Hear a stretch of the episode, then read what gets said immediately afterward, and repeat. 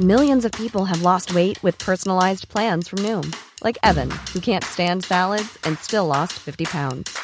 Salads, generally, for most people, are the easy button, right? For me, that wasn't an option. I never really was a salad guy. That's just not who I am. But Noom worked for me. Get your personalized plan today at Noom.com. Real Noom user compensated to provide their story. In four weeks, the typical Noom user can expect to lose one to two pounds per week. Individual results may vary. Exécuté par qui Fabrice Florent. Fabrice Florent. J'avais oublié. Donc euh, pour vous expliquer un petit peu notre popote, hein, mais euh, vraiment on prend trois minutes avant de, avant de se parler, avant d'enregistrer pour s'expliquer un petit peu ce dont on va parler. Et en fait entre le moment où j'ai commencé et le moment où on a terminé, Maud a dit mais de quoi on parle déjà? Ah oui du succès, c'est Ah vrai. oui, c'est vrai. Parce que ça c'est compliqué. Hein. Ah oui, c'est compliqué ce. C'est Mais- compliqué pour toi le succès? Bah oui. Ok. Parce que bah, on va en parler dans cet épisode, mais c'est quoi le succès? À partir du quand Je n'ai pas envie d'en faire une question philosophique, genre c'est quoi le succès? Mais c'est plutôt à partir de quand tu te dis euh, c'est cool. Déjà c'est quoi pour toi le succès? Parce que pour moi une question philosophique ça te, ça t'enlève de l'équation. C'est quoi pour toi? Oui, c'est ça. C'est quoi pour toi? À partir de quand t'es content? Et je me souviens d'une euh, discussion que j'ai eue avec mon éditrice, euh, ma jeune éditrice Constance. On revenait de la soirée Elle, du magazine Elle, une soirée littéraire. Bref, et on rentre à pied parce qu'on trouve pas de taxi. Et on marche le long de la Seine et on discute longuement.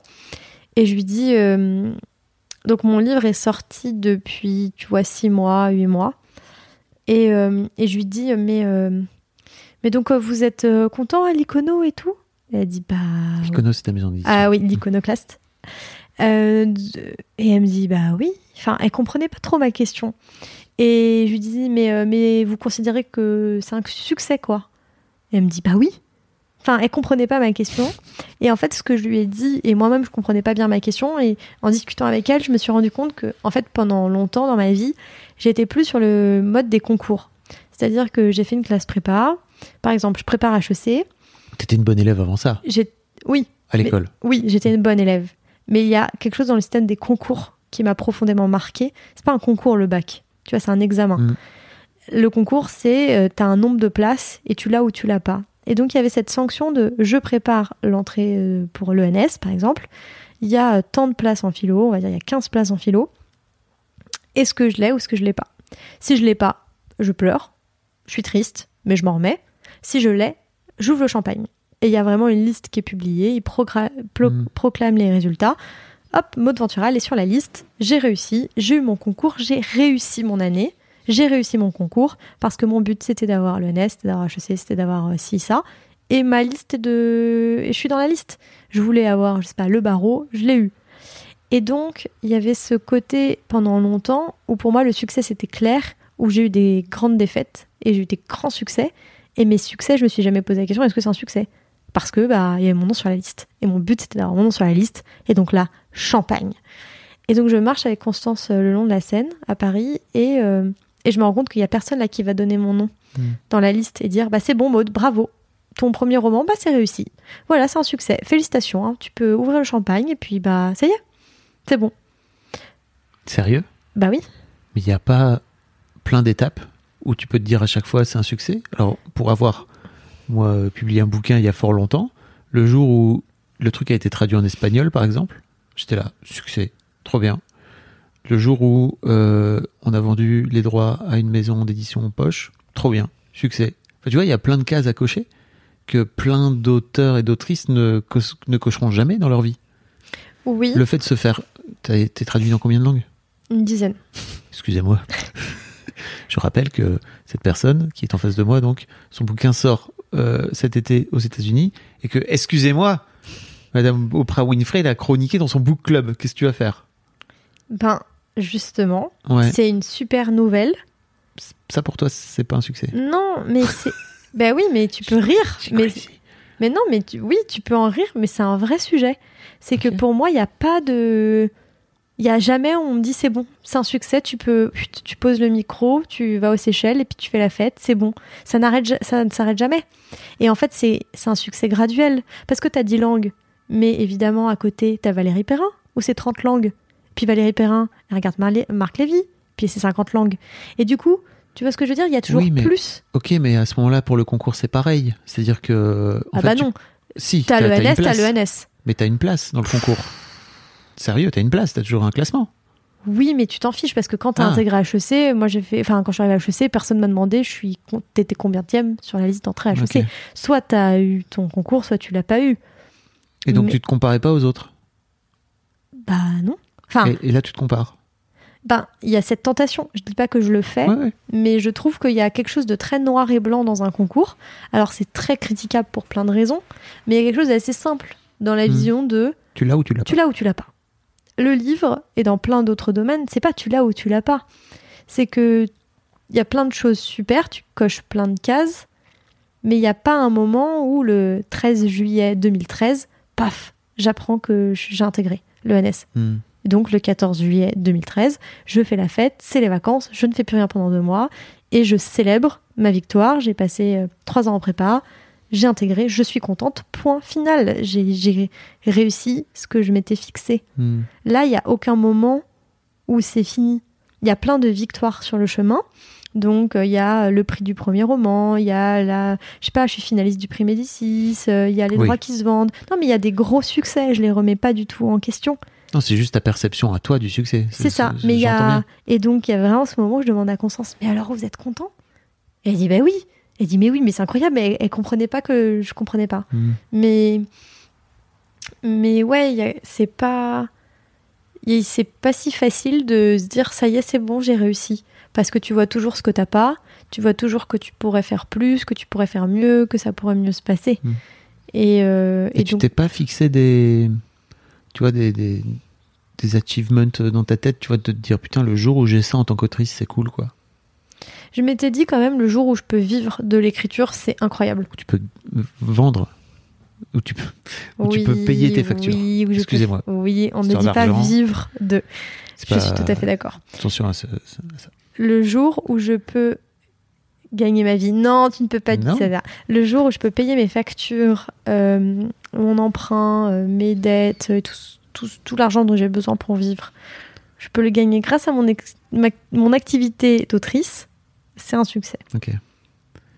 Petit point contexte, mais en gros, je reprends mode parce que dans mon podcast Histoire d'argent, j'essaie de déconstruire justement cette, euh, cette fameuse expression qui est gagner sa vie, qui signifie parce que vous gagnez de l'argent en fait, euh, qui signifie que si vous en avez plus, vous allez perdre votre vie. Ce qui est quand même ouf. Oui, mais je trouve quand même que c'est une expression qui veut dire gagner sa vie dans le langage courant, c'est aussi euh, comment tu quelle est ton la- l'activité qui te rapporte de l'argent? Mais tu viens projeter un truc sur l'argent, et moi je déteste ça, et je ne veux plus ça. Et je veux que les gens arrêtent de faire ça, et qu'ils prennent juste de l'argent comme de l'argent, parce qu'en gros, votre vie à vous, c'est votre vie, et en fait, elle vaut parce qu'elle vaut, parce que vous êtes né, et que vous êtes sur cette planète, et qu'elle n'a strictement rien à voir en termes de valeur avec un quelconque salaire ou un quelconque euh, montant de droit d'auteur pour les gens qui gagnent leur vie grâce aux droits d'auteur. Tout à fait. Donc, euh, il y a eu des succès. Mais j'imagine que c'est le cas dans, pour plein de personnes. Et je pense souvent, tu vois, aux, aux actrices à succès. Et euh, j'en parlais avec une euh, ancienne collègue, Sarah, si tu m'écoutes. Et, et on parlait de. je crois qu'on parlait un midi de Virginie Efira. Et elle me disait Oh là là, mais qu'est-ce que doit penser Virginie Efira? Et moi, je ne connais absolument pas Virginie Efira. Donc, euh, je vais encore lui mettre des mots dans sa bouche, comme j'ai fait avec Danny Boone, que je ne connais pas plus. Mais peut-être que Virginie Efira aussi, euh, elle se dit pas Oh là là, je suis une actrice à succès, qu'est-ce que j'ai du succès? Mm. Elle se dit Ah, j'ai pas eu. euh, mon César pour tel truc, ah bah je voulais tel rôle, je l'ai pas eu, ah bah là je vois que tel genre de rôle on me les propose plus parce que je suis tel catégorisée comme ci, comme ça, et euh, et ah bah voilà on a pris Leila Bekti pour ce rôle, euh, j'aurais, j'en sais rien, peut-être que pas du tout, et elle a réussi, elle a profité de ses succès et être très sereine et je lui souhaite. Virginie Efira, excuse-moi, mais elle a commencé par la nouvelle star. Pour moi, déjà, elle était déjà au firmament, avant même de rentrer C'est vrai, elle a commencé déjà tout au top du top. Mais, euh, mais voilà, tout ça pour dire que le succès, c'est aussi une manière de le percevoir et qu'il y a plein de carrières pour lesquelles il n'y a, pas de- il y a pas de fin, il n'y a pas de gagné-perdu, il n'y a pas t'as ton nom sur la liste et puis t'as réussi, point. Ton concours, c'est beaucoup plus long que ça et beaucoup plus tortueux et je suis persuadée, si c'est pas Virginie, c'en est une autre, qu'il y a des gens au sommet, à, de Bien mon sûr. point de vue, Toujours. qui considèrent pas du tout qu'ils ont réussi. Hmm. Virginie Fira, entre parenthèses, qui ferait un super rôle euh, pour jouer dans Mon mari, hein, si je puis me permettre, au cinéma.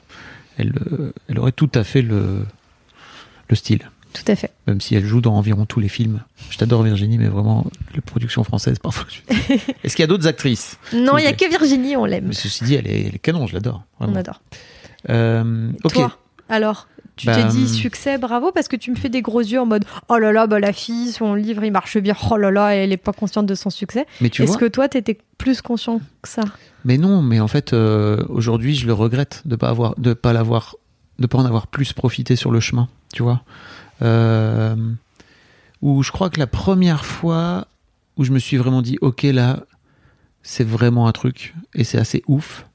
C'était en 2014 lors de la toute première grosse stuff qu'on a fait parce que Mademoiselle organisait des, soirées euh, euh, d'abord au Bataclan, puis après à la Bellevilloise pendant des années où il y avait euh, 1000, 1200 personnes. Enfin, c'était énorme.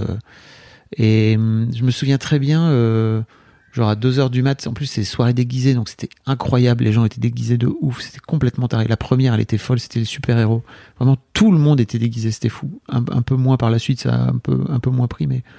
Et euh, je me souviens très bien de monter. euh, donc 2014 euh, au balcon en fait du Bataclan et de regarder cette foule en fait et de me dire waouh en fait euh, 10 piges ou presque euh, pour en arriver là euh, et d'avoir de réunir tous ces gens de réunir tout ce monde et de faire une belle soirée une belle fête un truc collectif où tout le monde s'amuse où il y a une vraie grosse teuf. Euh, et je m'étais dit ça valait la peine franchement. Mais tu vois avant ça je crois que j'ai peut-être eu ce truc mais tu sais il y avait des c'est pareil il y avait des genre un peu des milestones quoi tu vois des des moments clés euh, où euh, j'ai ouvert les bureaux à Paris tu vois où c'était un vrai truc. Et bien sûr la première le tout premier c'est déjà quand tu lances le site le premier jour c'est incroyable tu vois tu te dis ok ça y est le truc il est live. J'avais bossé dessus pendant 4-5 mois. C'était incroyable. Euh, mais tu vois, ouais, les bureaux à Paris 2011-2012, où là j'ai retrouvé il y a pas très longtemps des, souvenirs Facebook, tu sais, qui, me- qui me repopent à la gueule, où quelques mois avant je cherchais des bureaux, enfin je me souviens très bien de tout, de tout ce moment où ça a été un peu compliqué, chercher des bureaux. En fait, à partir du moment où il y a eu des bureaux, très vite il y avait trop de monde dans les bureaux, donc il a fallu trouver d'autres bureaux. Bref, c'était un délire. Mais ouais, ça, par exemple, tu vois, les bureaux, il y avait un vrai truc de concret, quoi.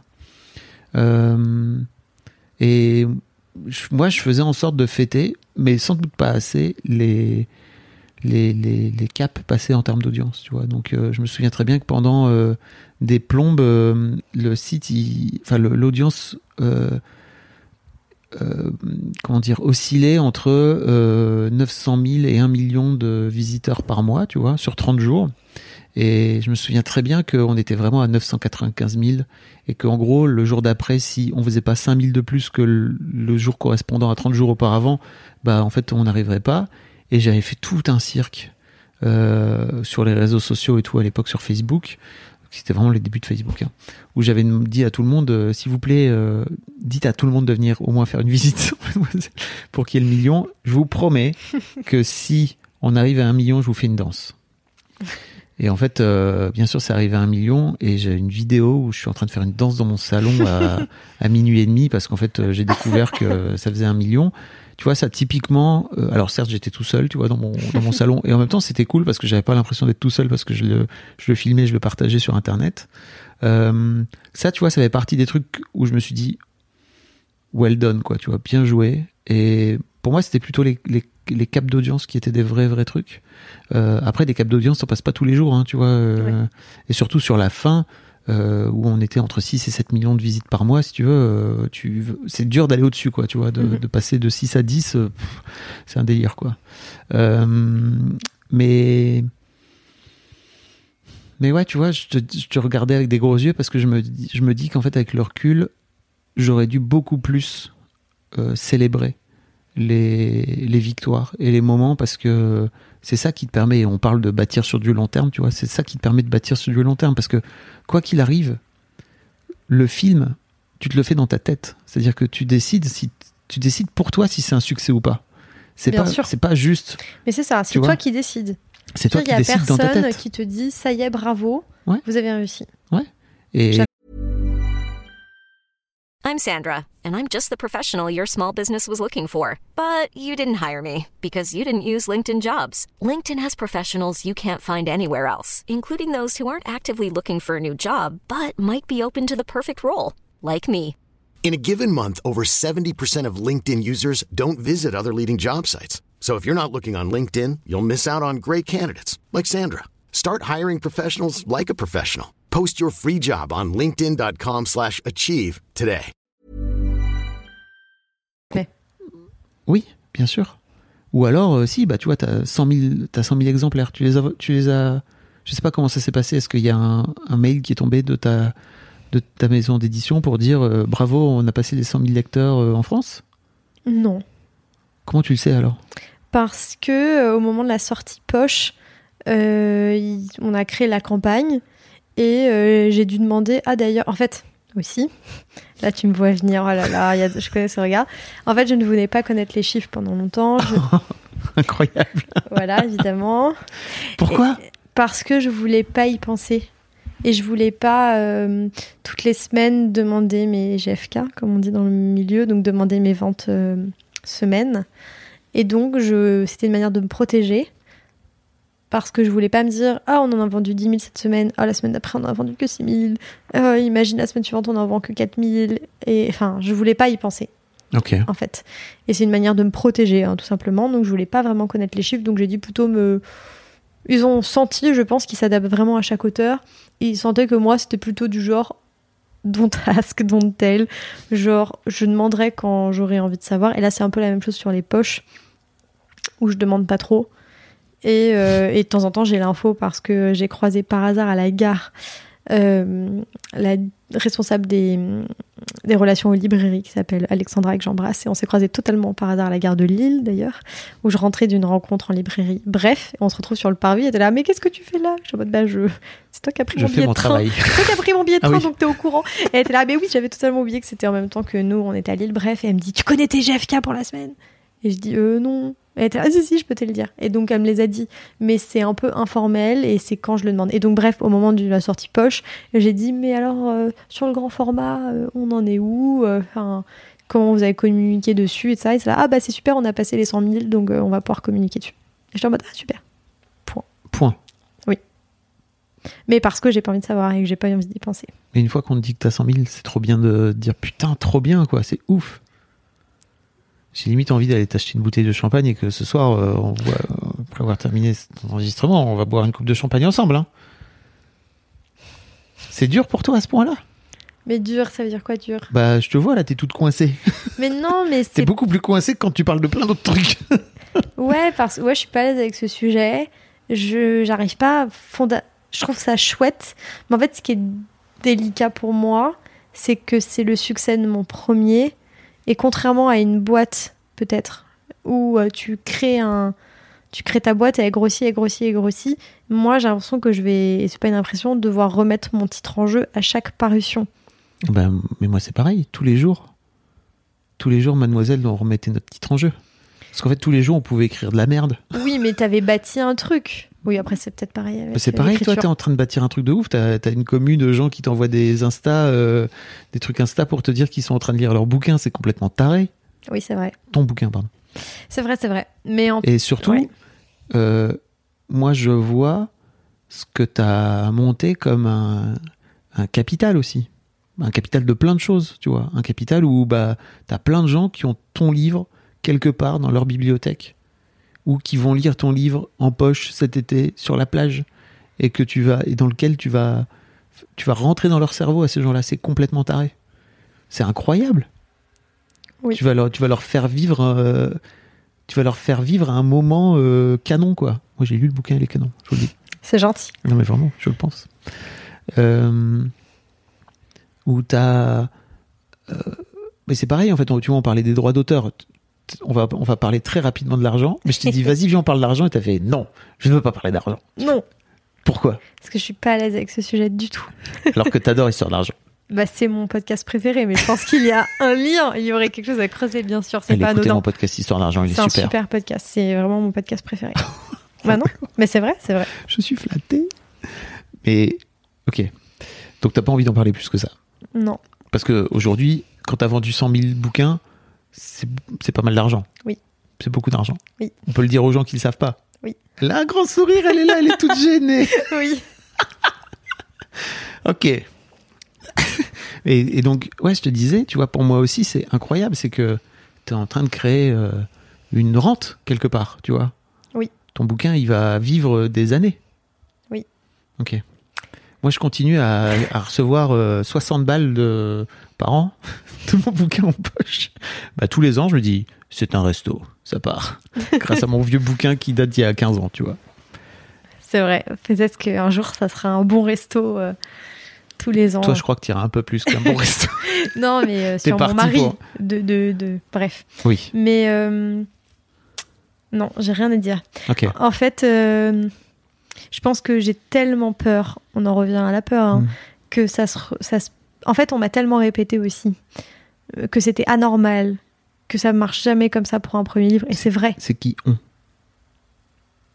Différentes personnes que j'ai croisées sur mon chemin et qui ont raison euh, en disant que c'était. euh, j'ai défié toutes les statistiques. Tu vends Mm. jamais 100 000 exemplaires de ton premier roman. Ça n'arrive pas. C'est pas un- ça n'existe pas. Et donc, il y a quel- quelque chose un peu de contre-nature. Contre-nature. Euh, et et et j'ai tellement peur. En fait, ça a fixé comme normalité un truc tellement anormal Bien sûr. qu'on m'a dit un peu, mais attends, enfin, pour toi, en fait, sortir un livre, ça veut dire euh, vendre les droits, ciné, théâtre, étranger, euh, Finalis Médicis, euh, télé, tati, tata, euh, aller-retour à l'étranger. Enfin, toi, publier un livre égale ça. Mais Maud, c'est pas ça la réalité.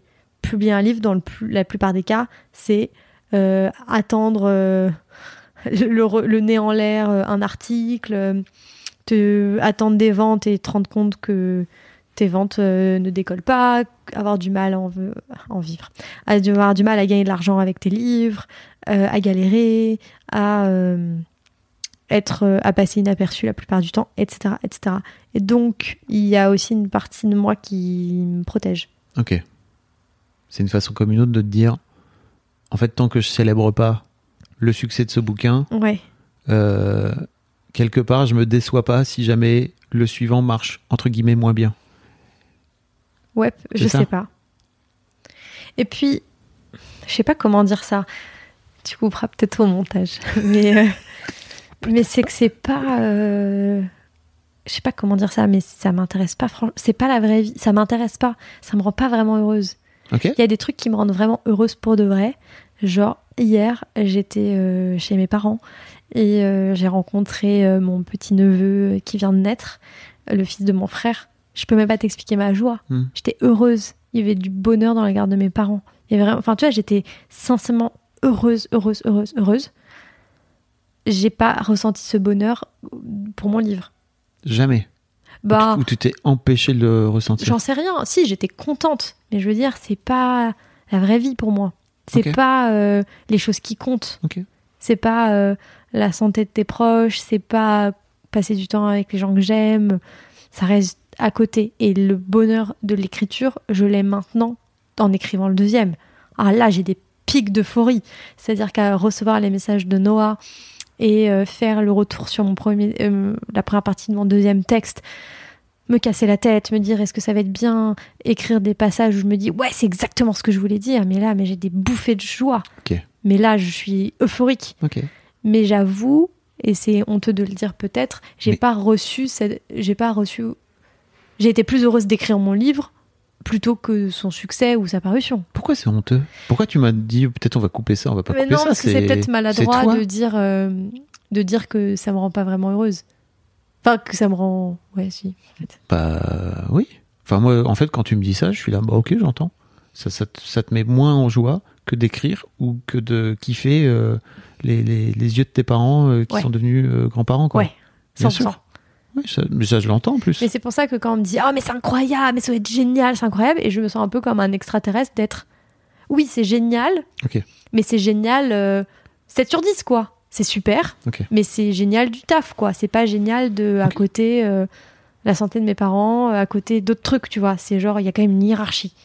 Et tu te dis ça fondamentalement au fond de toi. Ah ouais. C'est pas un discours, euh, tu vois, un peu pour justement limiter. Bah peut-être que Ta je me déception. protège. Peut-être que je me protège, mais en tout cas, je le ressens vraiment dans mon cœur.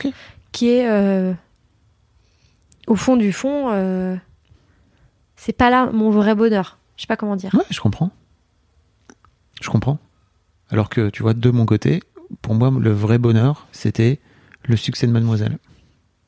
Et, et, euh, et en fait, je sais pertinemment que j'ai mis de côté certains aspects de ma vie, et notamment l'aspect de, la paternité, tu vois, parce que j'avais envie de m'épanouir dans ce truc, et que pour moi, c'était hyper important. Et j'y mettais tout mon cœur, mon envie, euh, ma libido, etc.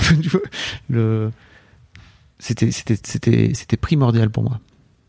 Marrant. Mais ça l'est aussi pour moi, c'est pour ça que je te disais, il faut que tu coupes ça au montage. C'est plus parce que je sens que je dis pas exactement ce que je veux dire, parce que c'est quand même le truc le plus. C'est ça qui me fait me lever le matin. Mais d'écrire, Mais d'écrire, c'est Oui. ça. C'est pas j'ai bien la. compris. Voilà. pas le pas le pas le pas succès pro- entre qui. Ouais, ni la promo, ni ce qui se passe après et Oui. tout. Oui, en Mais ça- le fait d'écrire, oh, Oh, ouais, ah ouais, ça, ouais, j'ai compris. ça- voilà. Et c'était très compréhensible Ok, dans tout ce que tu dis. Ok. Tu disais en fait ça n'a strictement rien à voir avec le fait de de, de me lever le matin et d'écrire des trucs et de, de- j'ai des bouffées, t'as dit j'ai des bouffées de Ok, je l'ai de dit. chaleur. super. Ouais. Vraiment, hein Ouais. Euh, mais parlons, euh, parlons de ton changement de job. Ouais. Parce que c'est un vrai truc, ça. Ouais. Euh, quand on s'est rencontrés il y a un an, c'était quoi? Je n'en ai aucune idée. Je crois que c'était un peu avant. C'était un peu avant l'été dernier. Euh, où on a fait ton épisode d'histoire de succès. Oui. Euh, T'étais encore dans ton job euh, salarié, tu bossais chez Énergie. Oui. Et on s'est revus à deux trois reprises. Là. Mais pourquoi, frère, t'es encore dans ton job salarié alors que en train de vendre plein de bouquins et que pourquoi tu vas pas faire de ta passion ton activité principale? La peur et la protection. La sécurité. La sécurité. Euh, Il y avait aussi cette idée, mais ça va totalement décrédibiliser tout ce que je viens de dire et ça va donner des, des informations sur mes ressorts psychologiques de protection. C'était, je voulais pas être cette personne qui, euh, en septembre, mon livre sort, il cartonne. Au mois d'octobre, dit Ok, je pose ma dème, c'est bon. Je voulais être là, non, on va prendre le temps, euh, on verra. Je veux pas prendre de décision de vie importante sur l'euphorie de ton livre s'est bien vendu pendant deux mois. Genre, mollo lastico, on va voir, etc. Et donc, j'ai laissé passer les mois pour laisser redescendre un peu le schmilblick et, euh, et décider un peu. Et puis, ça m'a aussi aidé à prendre une distance de fou avec cette sortie. Et tout ce qui s'est passé, ben, c'est que je travaillais à temps plein. Et donc, euh, il y avait la promo, euh, les télés, les allers-retours, les rencontres en librairie. Enfin, c'était très, très plein. En fait, je travaillais la journée. Donc, en, la journée, j'étais au taf. Je regardais pas mon tel. Je pas sur Internet à me dire est-ce qu'ils ont sorti un article sur mon livre? Et mais ça a donné Mhm. vraiment des scènes vraiment invraisemblables où un auteur euh, en festival me dit ah là là, du coup, euh, tu dois être euh, un peu stressé d'être contre tel, tel livre dans telle liste. J'étais genre, ah, je suis contre tel livre, trop cool et tout, ça parle de quoi? Et t'es là, me mytho pas, d'où tu ne sais pas contre quel autre livre t'es en liste pour un prix important? Et j'étais genre, ah non, je te jure que je sais pas. Et t'es, ah non, je te crois pas, t'es ni- enfin, tu me mens. Ouais. Et en fait, c'était tout à fait vrai. C'est que je n'en savais rien. J'avais pas regardé, j'ai pas regardé la liste des gens euh, contre qui j'étais. Enfin, je voilà. Tu Et- savais quand même que t'étais dans ce, dans ce concours. Je savais quand même que j'étais dans cette liste de dans cette liste de prix. Mais il y avait aussi mais il y avait quand même un détachement fondamental qui a été le Mhm. mien depuis le début parce que aussi, en tout cas c'est comme ça que je l'explique, je travaillais la journée, donc déjà toute la journée je travaillais. Ensuite je courais à 18h pour aller, il y avait un taxi qui m'attendait devant le travail, qui m'emmenait gare de Lyon. Tac, j'arrivais à Lyon à 20h, je faisais ma rencontre. Je euh, dînais avec les libraires, puis à 23h j'étais en mode est-ce que je peux retourner à ma chambre d'hôtel? Parce que je suis vraiment fatiguée. J'avais le train de 6h, à 9h j'étais à Paris, à 9h30 j'étais au taf, etc. Et donc tout était assez chronométré, je passais ma vie dans le taxi et dans le train. Et après, je jonglais pour arriver à aller au travail. Et donc, effectivement, ça laissait moins de place à lire les articles, à, à regarder un peu, tu vois, les trucs autour. Et donc, ça m'a mis un peu dans une bulle de de- d'efficacité. Ok. Ça devait être éprouvant. C'était, j'étais une malade. Oui. C'était, c'était totalement inconscient de faire ça. C'était totalement inconscient et en même temps, ça m'a énormément protégée parce que, ben, quelque part, la normalité. Tu vois, Mhm. la vie continue. Le matin, euh, ma boss, Sarah, que j'embrasse, était hyper contente pour moi de mon succès et elle m'en félicitait tous les jours. Elle était, ah, c'est génial, j'ai vu pour ta liste. Puis après, elle était là, bon, t'arrives dans les studios, bon, il y a qui, euh, qui- c'est quoi les interviews aujourd'hui?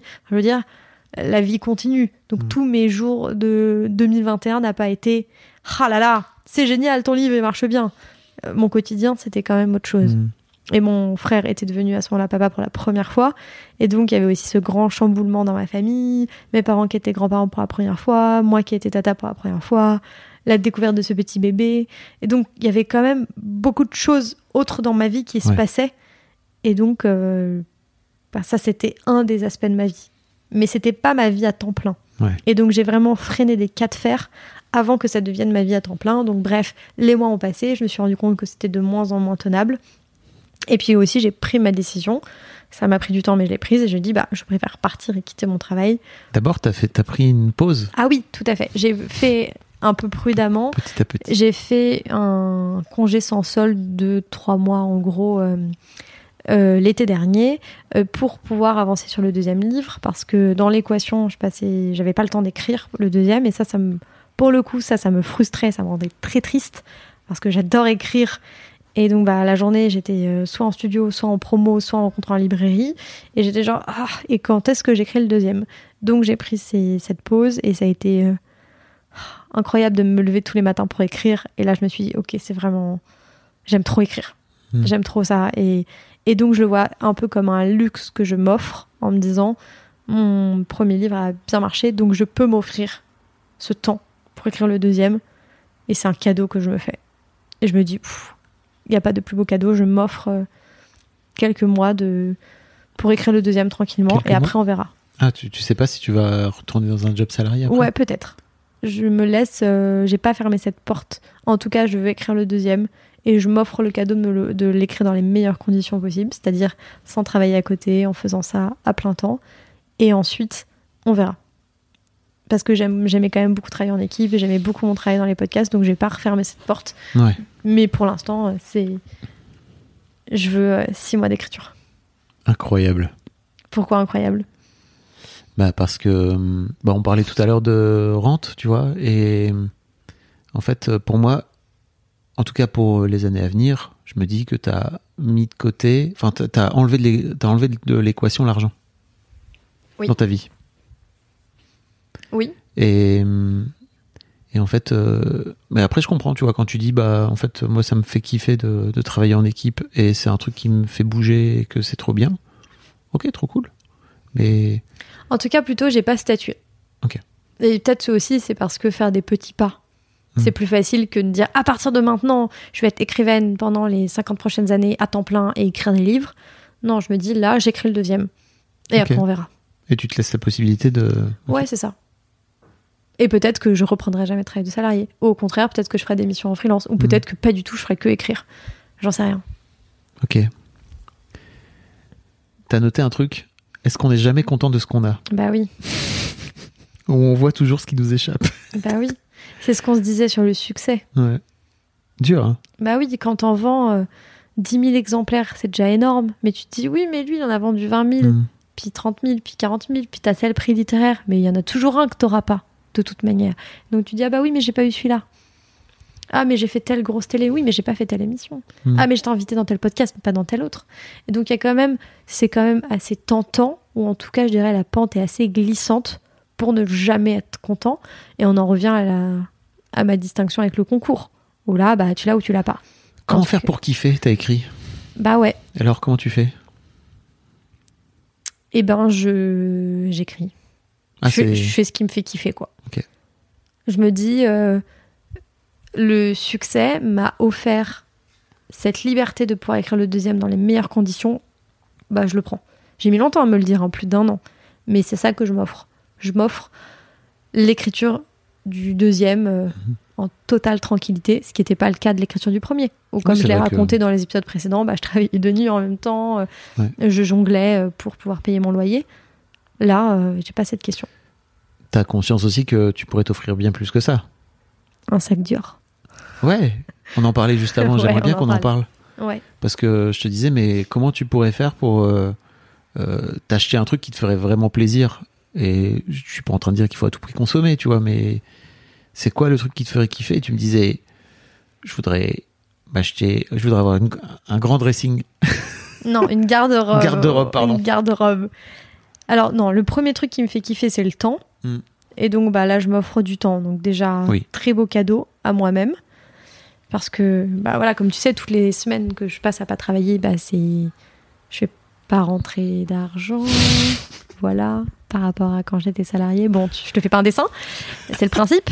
Euh, mais, euh, oui, euh, une garde-robe. J'aimerais bien avoir des très beaux vêtements choisi par une personnelle chopeuse qui m'habille et qui me donne des, ouais, trop beaux vêtements. Hmm. Voilà. Si vous êtes personnel shoppeuse, Ah ouais. personnel shopper, Ah vous pouvez ouais. envoyer un DM à- Ah bah là, je suis la cible. sur Insta. Maud Ventura. Très bonne cliente. Venez me proposer vos services pour euh, choisir mes vêtements. j'ai très envie d'avoir des très beaux vêtements, mais j'ai pas envie de les choisir. Je ne sais pas faire. Je laisse ça aux autres. Je n'ai pas ce talent. Ouais, t'as raison. Et puis passe-temps. On revient. On oui, revient, en tout cas, j'ai pas envie de prendre ce temps-là. on revient délégué. Ouais, délégué. Et toi, alors, tu kiffes? Bah écoute, euh, moi j'ai appris à kiffer euh, depuis que j'ai vendu Mademoiselle. Ouais. Donc, tu kiffais pas pendant? Quasiment Bah pas. très peu. En tout cas, les dernières années beaucoup plus. Vraiment, euh, j'ai pris beaucoup plus conscience de la chance que j'avais, de, mais aussi euh, parce que je suis allé en thérapie, que ma psy, elle m'a beaucoup fait travailler sur l'instant présent, sur prends le temps de respirer, prends le temps de regarder, prends le temps de kiffer, prends le temps de, bah, en fait tout est dans ta tête quoi. C'est globalement ce que je disais. Euh, et que c'est toi qui décides en fait si c'est le bonheur. Et il y a que toi pour décider si c'est le bonheur ou pas.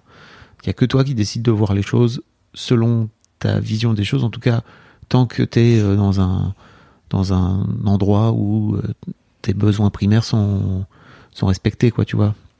Euh, et les dernières années, beaucoup beaucoup plus, vraiment. Mais avant ça, pendant 10, 12, 13 ans, pas trop, hein.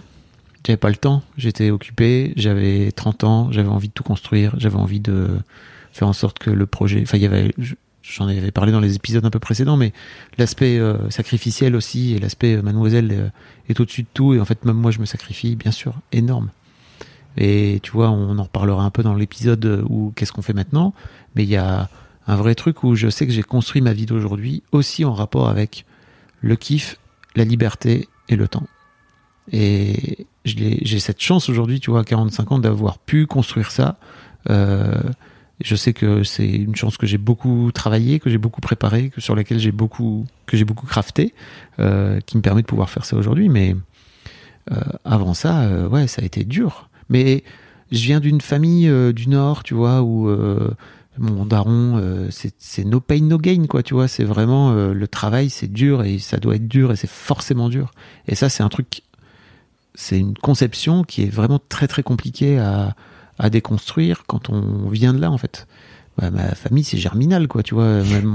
Mon, arrière-grand-père, il était dans les fucking mines, quoi, tu vois. Donc, ça vient de là. Mon grand-père, il était dans les, il était euh, ouvrier euh, dans les usines textiles, quoi, tu vois. Il est mort à 51 ans, tellement il a, il a respiré des tas de saloperies qu'on n'imagine même pas, j'imagine aujourd'hui, quoi, tu vois. Donc euh, c'est beaucoup de douleur et beaucoup de tristesse et en fait bah, je me suis rendu compte ces dernières années que j'avais hérité beaucoup de ça et que mon père aussi j'ai jamais vu kiffer tu vois vraiment mon père pour lui le boulot ça a toujours été je crois qu'il avait un vrai côté il faisait en sorte de se marrer aussi au travail mais qu'il y avait un vrai truc de c'est dur le travail tu vois. Et je l'ai vu travailler comme un comme un damné quoi vraiment. Alors qu'il était salarié quoi tu vois. Donc euh, c'est très très dur de sortir de là. Et je me souviens très bien que j'avais vu un producteur euh, au tout début de, de Mademoiselle, euh, un peu grande gueule, producteur de cinéma, machin, était là, mais toi tu considères que le travail c'est dur et tout, Euh, moi je comprenais, moi, je, suis pas d'accord avec ça, pour moi il faut kiffer et tout, j'étais là, mais mec, euh, d'où tu sors? Enfin tu vois, pour moi c'était tellement lunaire comme conception. Bien sûr que le travail c'était c'est fait pour se faire du mal et pour euh, je, rappelle, ça vient de tripalium, qui est un instrument de torture. Donc ouais, déconstruire ça, c'est très très compliqué. Et si ça, si ça vous parle, vous êtes en train d'écouter ça et que ça vous parle, vraiment, réfléchissez à ça. Vous n'êtes pas obligé d'acheter, entre guillemets, l'histoire que vos parents vous ont racontée et d'acheter euh, et de, de, prendre toute la souffrance sur vos épaules que vos aïeux euh, ont récupérée. Il y a, j'ai beaucoup travaillé sur les remercier. Parce que je crois que pendant très longtemps, j'étais plutôt, enfin pendant très longtemps, pendant quelques années, j'étais plutôt en contre. J'étais plutôt en, non mais en fait moi je veux pas de ça. Et aujourd'hui, je crois que j'ai compris un truc, c'est que vraiment avec plein d'amour, je leur dis merci. Parce que si j'en suis là où je suis aujourd'hui, c'est parce qu'ils sont passés par là, quoi, tu vois. Et ça, ça n'a pas été, ça n'a pas été un cheminement très simple. Et je crois que si le Fab de 30 ans m'écoutait aujourd'hui, tu vois, 15 ans plus tard, il serait là, mais qu'est-ce qui s'est passé? Il, il est Et fou. qui es-tu? Il est fou. qui de vous Donc ouais, je, work in progress. Apprendre à kiffer.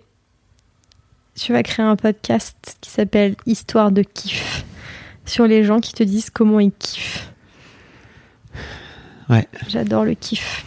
Mais c'est vraiment, je suis totalement, je te rejoins totalement, c'est vraiment pas si facile de savoir comment kiffer. Ça s'apprend aussi. De Ça, profiter, de mettre sur pause, surtout dans une, enfin en tout cas pour l'écriture, une industrie qui s'arrête jamais, Hmm. l'industrie du livre, où tu te dis, oh là là, déjà un an depuis le livre, déjà deux ans depuis le livre, déjà trois ans depuis le livre, déjà quatre ans, et tu vois les, le temps qui passe, et où tu te dis, il faut quand même vite se remettre au travail. Est-ce que tu t'imagines euh, devenir plus tard une sorte d'Amélie Nothomb, tu vois, où tu te dis, ok, en fait, ça devient mon travail à plein temps, et en fait, je sors un bouquin par an parce que bah, j'ai plein d'histoires j'ai plein de trucs à raconter. C'est un truc, tu te projettes? Euh, oui. Peut-être Dans- on bouffe un peu le- le- l'épisode de- sur oui, la vision, c'est mais 100%, oui, et ben 100%. eh ben, on va pas le faire je du vais tout. pas répondre oui, non. Hop, Voilà. Je brouille les pistes. Ça Euh, sera dans l'épisode 8, laissez-moi vous le dire. Voilà, ce sera pas tout de suite. J'ai devancé oui. un peu l'appel. Mais oui, mais c'est comme c'est ça. le écoutez. cliffhanger sur la vision à long terme Exactement. et l'après. Dans le prochain épisode, la semaine prochaine, jeudi prochain, à partir de 6h du matin, on vous, on discute ensemble avec Maud de se relancer dans un nouveau projet à long terme. Euh, puisque toi, tu es en train d'écrire un deuxième roman et moi, j'ai vendu ma boîte et je lance, j'ai lancé il y a trois ans maintenant cette boîte de prod qui est en train de, qui est en train de faire ça. Voilà, les podcasts. Euh, RDV la semaine pro? À la semaine prochaine. Merci Maud. Merci à toi. C'était super.